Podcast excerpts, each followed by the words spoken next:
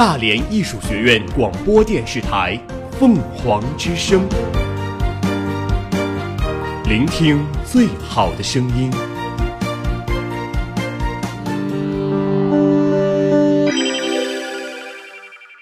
今日天气：今天大连晴，最低温度三度，最高温度十二度，湿度为百分之七十五，能见度为二点四公里，空气质量指数为一百八十九公里，空气质量较低，不利于健康。我们我们一直在行走，我们我们一直在记录，我们用简短的语言言涵盖大量的新闻大量的资讯新。闻资讯。凤凰早新闻，凤凰早新闻，感受传播的力量。各位听众，早上好！今天是十一月八号，星期三，农历九月二十。欢迎收听今天的凤凰早新闻。首先，请听今天的新闻快讯。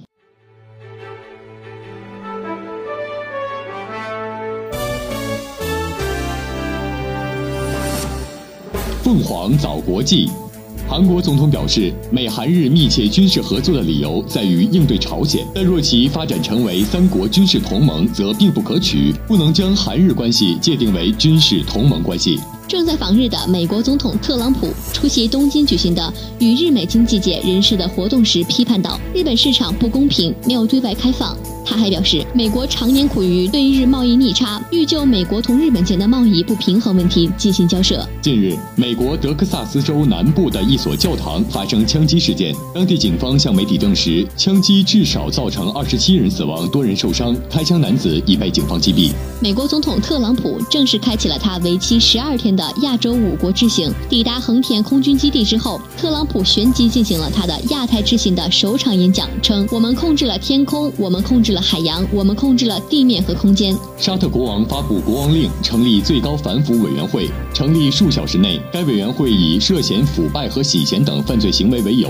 拘捕了十一位王子、四位现任部长以及数名前部长。有中东股神称号的瓦利德王子也在被逮捕人员当中。近日，也门胡塞武武装当天向沙特首都利雅得国际机场方向发射一枚弹道导弹，被沙特防空部队拦截并摧毁，并没有造成人员伤亡和财产损失。这是沙特等国针对胡塞武装发起的军事行动两年多以来，胡塞武装首次将导弹射向沙特首都。应国家主席习近平邀请，美国总统特朗普将于八日至十日对我国进行国事访问。美国政界、商界和学者表示，中美两国的高层沟通不仅将推动两国关系进一步发展，也将对世界有着积极影响。此次特朗普总统来访，随行名单中除了二十多家美国大企业的掌门人之外，还包括阿拉斯加州州长沃克。今年四月，习近平主席曾在阿拉斯加州安克雷奇会见了沃克州长。沃克在接受央视记者采访时表示，对他来说，与习近平主席的会面意义重大，他对继续发展与中国的合作充满了期待。沃克在接受央视记者采访时表示，与习近平主席的会面意义重大，他对继续发展与中国的合作充满了期待。阿拉斯加天然气开发公司总裁这次也将随美国总统特朗普访华。他说：“阿拉斯加州天然气资源丰富，中国人口众多，对清洁能源需求大。他们希望能够发挥自身优势，加强与中国的合作。”美国中国问题专家、全球策略信息华盛顿办公室主任威廉·琼斯表示，习近平主席与特朗普总统在海湖庄园的会晤中建立了良好的关系，期待特朗普总统此访能推动中美关系向前发展，扩展两国在经贸领域的合作。凤凰早国内。中共十九大闭幕后，中国领导人首次出席国际多边会议。十一月十号至十一号，中国国家主席将赴越南建港，出席亚太经合组织第二十五次领导人非正式会议。外媒称歼二十已全面投入使用，中国或成为全球第二大空军。同时，俄罗斯的隐形战斗机似乎在研发上陷入了滞怠，美国出口的隐形战斗机则仍在继续拖延中。外交部副部长李保东在《人民日报》上发表题为“携手建设开放型亚太经济”的署名文章，表示中方将积极参与关于2020年后合作愿景的讨论，同各方深入探索亚太中长期合作构架。确保亚太合作始终朝着开放、包容、普惠、共赢的方向前进。日前，国务院农民工工作领导小组印发通知，决定于十一月至十二月组织开展第十一次全国农民工工作监察。此次监察将涉及查处欠薪违法行为，落实农民工随迁子女接受义务教育和在当地参加高考等政策。国土资源部公布了今年十月份全国地质灾害发生及应对情况，全国共发生地质灾害八百一十七起。成功预报一百起，避免人员伤亡三千六百八十七人，避免直接经济损失两亿元。河北省长许勤日前在会见诺贝尔得奖获得者科学联盟主席罗伯茨一行时提到，河北愿与诺贝尔得奖获得者科学联盟共同探讨在雄安新区建设诺贝尔奖获得者科学创新论坛和国际应用科学大奖，建立诺贝尔奖得主中国实验室，建立诺贝尔得奖主科学小镇。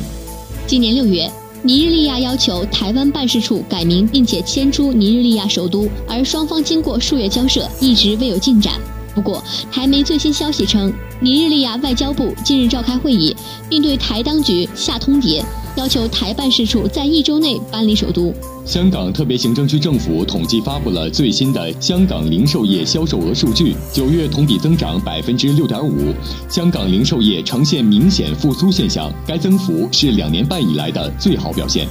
三号，习近平主席视察军委联合作战指挥中心时指出，实现党在新时代的强军目标，把人民军队全面建设成世界一流军队，必须扭住能打仗、打胜仗这个关键，在备战打战上有一个大的加强。习近平重要讲话在全军和武警部队引起了热烈反响。三号上午，习主席一身戎装来到了军联指挥中心大楼，带领军委一班人研究军委联指中心建设情况，充分体现了习主席对军队备战打仗问题的高度重视，表明了新一届军委贯彻落实党的十九大精神，推动全军各项工作能打仗、打胜仗聚焦的鲜明态度。官兵们表示。一定要认真学习贯彻党的十九大精神，坚持以习近平同志的指导思想为指导，全面提高新时代的备战打仗能力，为实现两个一百年奋斗目标、实现中华民族伟大复兴的中国梦提供战略支撑。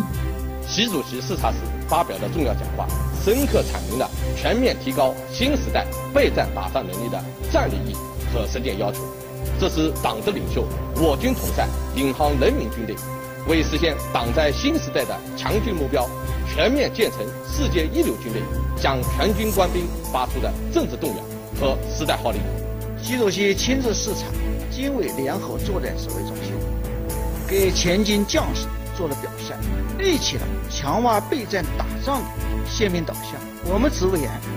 必须做备战打仗的带头人，那就是要着眼国建军。随时能战、准时发射、有效尾伤的核心标准要求，全面提高新时代的备战打仗能力。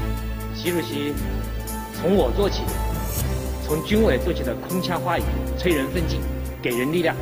一定要把思想和行动统一到主席备战打仗的重要指示上来，维护核心，听从指挥，全部心思向打赢聚焦，把备战打仗的能力提上去。在军委联合作战指挥中心，习主席通过视频呼点一线任务部队，从将军到士兵，从机关到基层，从任务一线到雪山哨卡，官兵们更加坚定了为祖国站好岗、守好边的信念。当天与习近平同志视频通话的西藏军区副司令员汪海江更是深有感触。聆听主席的重要指示，我们深切感受到统帅情系边防、心系官兵的真挚情怀，感受到领袖。对西藏边防的高度重视，全体官兵备受鼓舞，倍感振奋。我们一定牢记使命，谨遵嘱托，将主席的关怀转化为戍边卫国的强大动力，以良好的状态投身强劲新军实践。军队是要准备打仗的，人民军队担负了新时代的使命任务，根本的着力点在于战斗力。各战区、各军种、各部队的官兵们学习讨论中认为。全军官兵只有时刻绷紧准备战斗这根弦，强化备战打仗的导向，始终聚焦备战打仗，不断的提升打赢能力，才能有效的塑造态势，管控危机，遏制战争，打赢战争。能打仗、打胜仗，靠的是平时练就的硬本领、真功夫。我们一定牢记习主席指示，坚持从难从严训练，确保拿得出、撑得上、打得赢。作为一线部队指挥员。我们一定会当好备战打仗的带头人，一切工作坚持战斗力标准，向能打仗、打胜仗聚焦。习主席强烈的使命担当、鲜明的备战打仗态度，鼓舞着全军和武警部队的广大官兵。官兵们表示，一定要牢固树立战斗力这个唯一的根本标准，全部心思向打仗聚焦，各项工作向打仗用劲，圆满完成党和人民赋予的新时代使命任务。凤凰早民生。有媒体称，洋垃圾被中国拒绝，西方与其傻眼，不如先反省。可以说，在废物回收领域，现在中国需要的是担负自己的责任。中国把自己的事情做好，就是对世界的贡献。中国铁路总公司发布消息，自十一月十一号起至二十号，铁路部门将在京沪高铁复兴号上推出了高铁极速达快运新产品，这将是国内最快的跨城快运产品。近日，华北中南部、黄淮西部等地大气扩散条件转差，有轻度至中度霾，局地部分时段有重度霾。六号至七号的早晨，局部地区有大雾，能见度小于一公里。国家食品药品监督总局新闻发言人最近对媒体说，分别由长春长生生物科技有限公司和武汉生物制品研究所有限责任公司生产的各一批次共计六十五万余支白百破疫苗。效价指标不符合标准规定，食药监总局已经责令企业查明流向，并要求立即停止使用不合格产品。十九大代表们回到家乡后，来到自己所在的企业社区，同干部群众展开面对面互动式宣讲，解读十九大精神，探讨今后发展。十九大代表荀孝红是哈尔滨的一名排水工，在会上的所见所闻让荀孝红特别振奋。总书记在。个讲报告的时候，会场期间呢有七十多次的那个掌声，大家都特别特别激动，也特别感动。我也是这些天就一直感觉有一种，好像有一种磅礴的力量在，呃，就是推动、牵引着你要要去做一些事情。荀秀红所在的班组负责六十八公里排水管网的排污清淤，他们平均每天要掏四十座地下井清理淤泥近五吨。工作间隙，荀秀红和工友们说起十九大的话题。估计就是说，在整个的报告当中提的有二百多次，就是提到这个“人民”这两个字，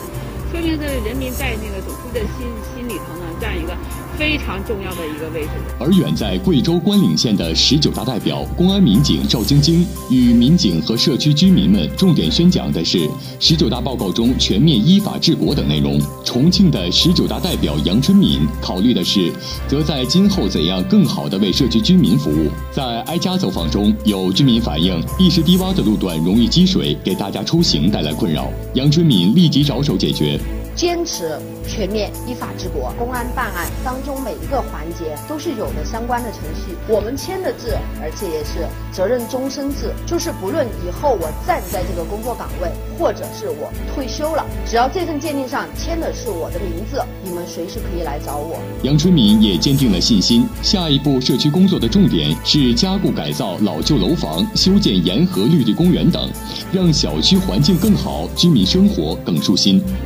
群众反映的事，无论是大事小事，对我来说都是大事。所以说，我们要千方百计的呃整合资源，尽快的解决这些群众的身边的小事，也就是践行我们习总书记的让人民群众过上美好的生活这样一个一个承诺。这两天，中央宣讲团成员分别来到天津、上海、江西和广东，向广大干部群众深刻阐释十九大报告的精神内涵，让广大干部群众听得懂、能领会、可落实。今天，中央宣讲团成员、全国政协人口资源环境委员会副主任徐绍史，围绕如何学懂、弄通、做实党的十九大精神，在天津进行了宣讲。习近平新时代中国特色社会主义思想。是十九大精神的一个灵魂，是我们把握十九大精神的纲，是我们做好一切工作的主线。所有的工作都要向这条主线聚焦。天津市还通过远程会议系统设置分会场，十六个行政区的上万名干部群众远程收看了宣讲报告。徐少史还来到社区居民家中和企业生产一线与基层群众交流学习体会。竞争不平，这竞争是嘛呢？竞争到位，你不你困难你过不去，我就叫你过得去。而且这份报告正像你所说的，很温暖人心，是吧？都处处都点到老百姓，而且为我们国家的这个发展呢，描绘了很好的蓝图。凤凰早天下，新一轮联合国气候变化会议于十月六号在德国波恩开幕。世界气象组织当天发布声明称，经历了破世界纪录的飓风、洪水、热浪和干旱等极端天气事件后，2017年将极有可能进入气象记录以来最热年份的前三甲。韩国政府三日根据相关规定，公布了最新一批政府高官的资产情况。这批官员共有二十六人，均为总统今年七月二日至八月一日任命的长官和次官，平均资产为十七点五亿韩元。据中新网报道。美国佛罗里达州一名女子虽谨记酒后不能驾车的警告，但改为骑马，被警察截停，控以醉酒骑马。警方指出，五十三岁的女子波恩也被疏忽照顾动物，未为马匹提供了适当的保护，便骑着它在繁忙的公路行走，令它有受伤或者死亡危险。天津健全举办二零一七年总结大会，董事长宣布将卸任主教练一职。董事长在总结大会上透露，卡帅在半个月前已提出了希望离职的意愿，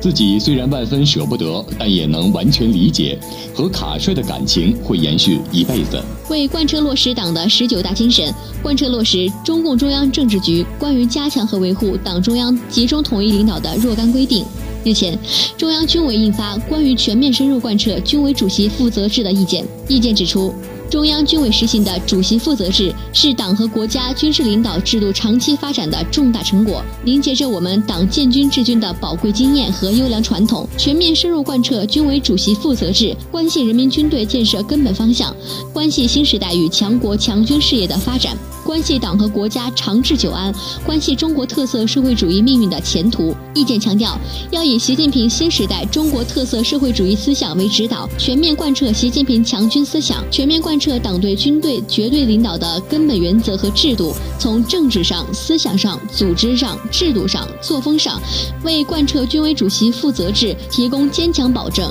确保全军忠诚可靠、绝对纯洁、绝对可靠，确保全军绝对忠诚、绝对纯洁。绝对可靠，坚决听习主席指挥，对习主席负责，让习主席放心。意见还对全军各级全面深入贯彻军委主席负责制提出了具体要求。凤凰早校园，十月十九号上午，学院王晶执行董事抵达法国巴黎，对法国亚眠的几所高校进行访问。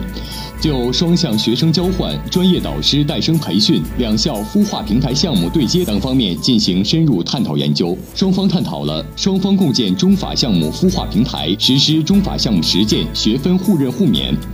与亚棉大学艺术学院、亚棉公立美院强强联合，进行全方位、多角度合作，将亚棉大学预科学院引进我院，进行学生的语言文化培训。同时，在提升教师科研能力、行政管理能力以及学历方面进行深度合作。英国是个绅士国度，也是一个拥有悠久教育传统的国家，而剑桥大学更是世界现代教育先驱。应英国剑桥大学诸多独立院校和院系的邀请。学院王金董事长于十月二十二号赴英国剑桥大学进行为期十二天的研修学习，并代表学院出席了。首届中医民办高校的教育剑桥论坛，与世界一流教育管理者以及专家学者共同探讨中医民办高等教育发展的焦点问题，共同探索了教育国际化的新趋势。在此期间，学院王晶执行董事长分别与剑桥大学、安格利亚鲁斯金大学、东伦敦大学进行一系列合作项目洽谈，加强与英国高校之间的合作。王晶执行董事长在归国后表示，英法两国的高等教育办学经验。将为学校未来的发展带来了深层次的启示。剑桥培养超级精英人才的理念，学生的精神风貌都令人钦佩。而以法国亚眠的大学对于教学的实践教学、创新创业教育的赞赏，以及学院洽谈合作的热望，都激励了大家放大视野、目标和格局，走出去，具有国际化视野非常重要。以上就是今天的新闻快讯，主播王瑶入、杨清浩。下面您将听到凤凰早新闻热点转评。明德精义，崇实尚美，一切为了学生，一切为了教学，一切为了学院发展。明德精义，崇实尚美，一切为了学生，一切为了教学，一切为了学院发展。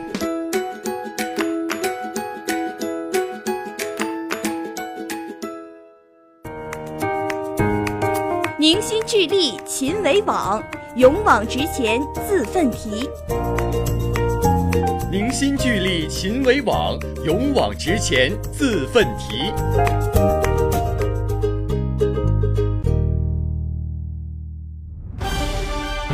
集结焦点资讯，同步媒体热评。集结焦点资讯，同步媒体热评。凤凰早新闻热点转评。同学们，早上好，欢迎收听今天的热点转评。家长群戏精成风，唯死尊师也有套路。某媒体关于微信家长群里戏精家长们的报道，瞬间引发了网友们的大量关注。原来，在互联网新媒体平台发展的当下，老师和家长沟通的方式也与时俱进，纷纷建起了家长微信群，方便随时联系。尤其是在低幼年龄阶段，孩子表达能力尚缺的阶段，这种直接沟通更显必要。但似乎有人的地方就有江湖，微信群大了之后，家长们在群里的发言也变得微妙起来。有自发举行新概念抒情作文大赛颂扬老师的，有提议帮老师打扫卫生的，还有粘贴复制几百条“老师辛苦了，老师真伟大”刷屏的。总有家长不断的为自己加戏，带动整个群聊的献媚气氛。有家长网友表示苦恼和无奈，他们发了我不发，万一老师记住我了怎么办？也有网友表示担忧，有些群聊里不仅有家长，还有孩子，让孩子们也在这种拍马比赛中耳濡目染，难道要让他们从小就学这种口是心非、见风使舵、曲意逢迎的套路吗？老师与家长建立家长微信群等线上交流渠道。初心是为了双方携手一起做好孩子的教育培养，可是慢慢的却走进了套路的怪圈。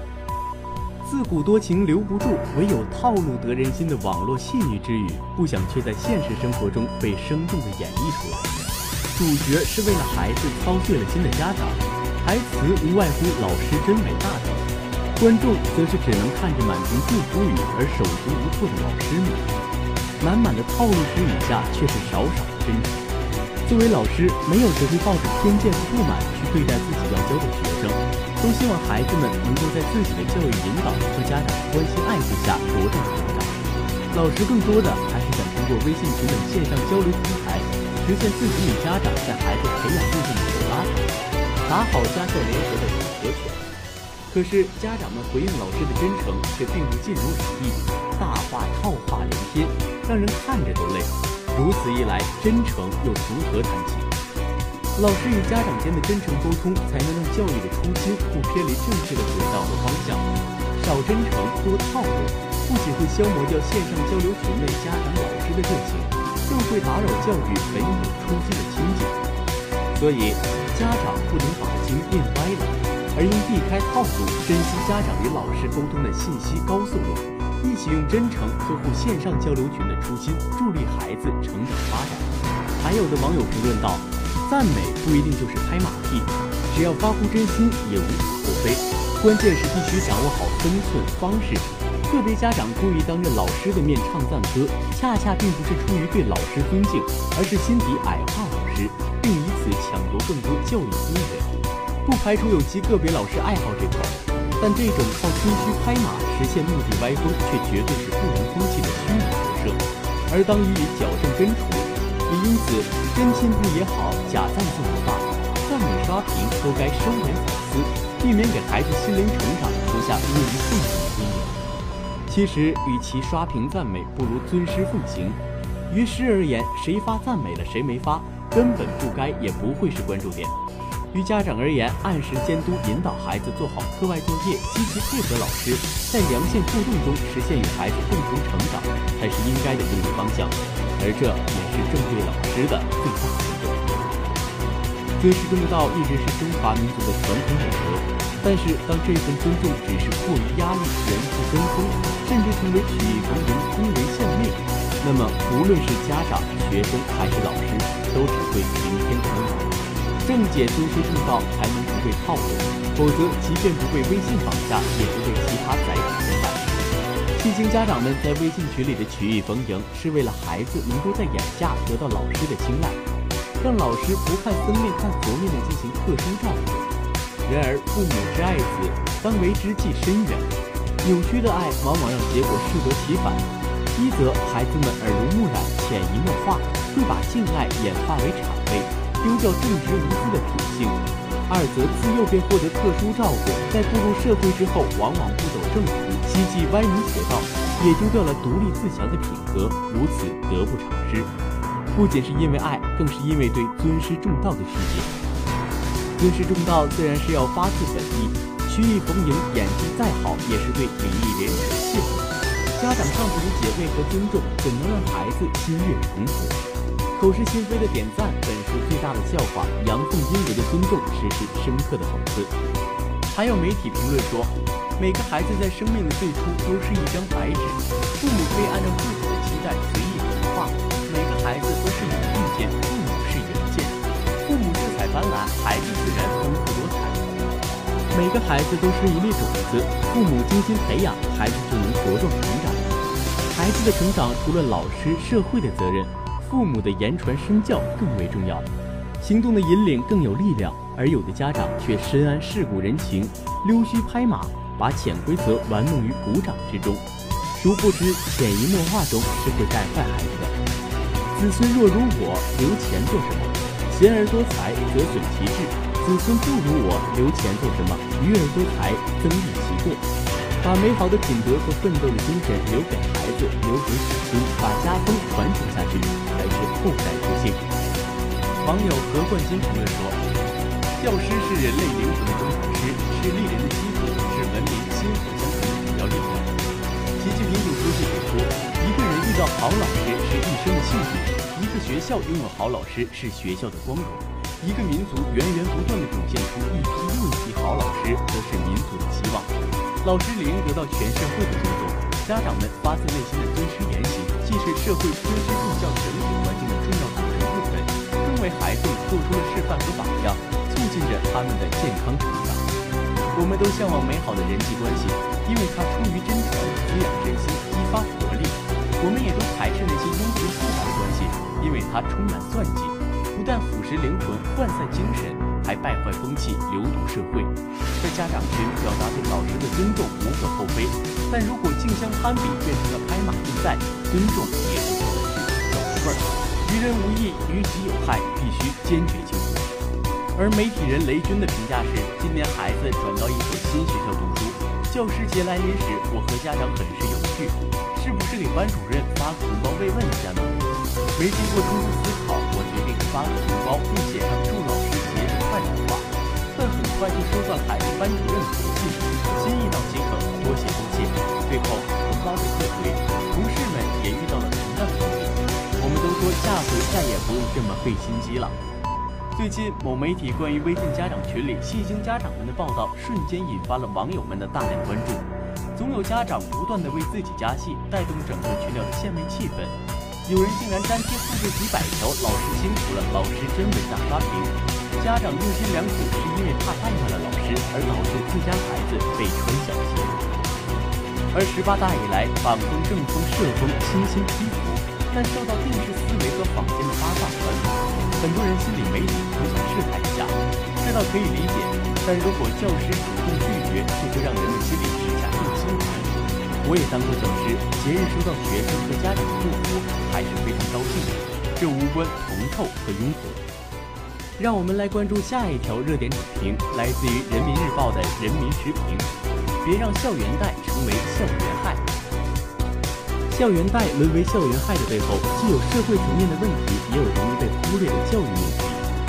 任何网络贷款机构都不允许向在校大学生发放贷款。近日，教育部相关人士在新闻发布会上明确回应校园贷问题，明令禁止校园网贷，鼓励正规商业银行开办针对大学生的小额信用贷款，引发社会关注。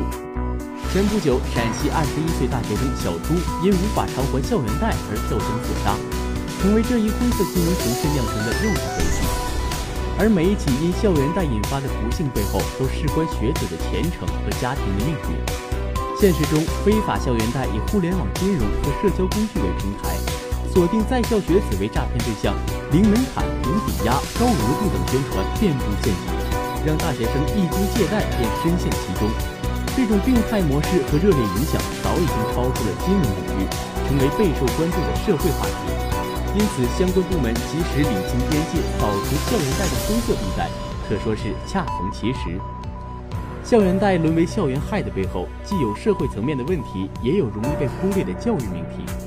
正如有人所言，我们的大学生还缺少财商教育。例如，金融被称为现代经济的核心和血液，金融理财能力被称为公民实现富裕幸福生活的基础。金融常识这堂课应该在大学生中被普及，尤其是网上借贷流行电子支付普及的今天。试想，如果高校能够与时俱进，多一些金融常识方面的教育，在普及知识中提升学生的认识水平，在剖析案例中提升学生的防骗能力，在培养财商中提升学生的理财才能。那么，学生哪怕看不穿校园贷的套路，也会有所警惕。目前，教育部已要求各高校重视金融知识教育，加强对不良校园贷的警示教育，无疑具有鲜明的现实针对性。非法校园贷走了，但是换了个马甲的新骗局还可能登场。加强财商教育，就相当于为大学生披上抗击诈骗的盔甲。业内人士认为，非法校园贷钱自暗涨的原因主要有三方面。一是借贷机构用较低的门槛诱骗学生上当；二是大学生金融知识匮乏；三是虚荣心所致。就此而言，大学生在学习金融常识的同时，也需要提升自我管理能力。当收入满足不了消费，能力撑不起欲望，该怎么办？面对捉襟见肘的经济状况，是否不要进行超出自身能力的高消费？这就需要学会自我管理、自我驾驭和自我克制。良好的自我管理能力是成长成才不可或缺的重要因素。如果不善于自我管理，就会最终迷失自我。花明天的钱圆今天的梦，贷款消费已成时代潮流，不必给合理追求贴标签，更不应该被妖魔化。当非法校园贷客进去，也应增加合法借贷资源的供给。据报道，目前已有多家银行开办针对大学生小额信用贷款的业务。金融机构在防范金融风险的同时，不妨在简化程序、降低门槛方面做好文章，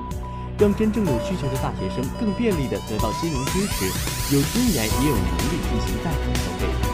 把非法校园贷扫地出门，体现了社会管理、教育管理的与时俱进。莘莘学子有机会掌握现代金融常识，更好地进行自我规划和自我管理，这是追求美好生活的前提，也是我们社会进步的表现。以上就是今天节目的全部内容。主播马驰，我们下期同一时间再见。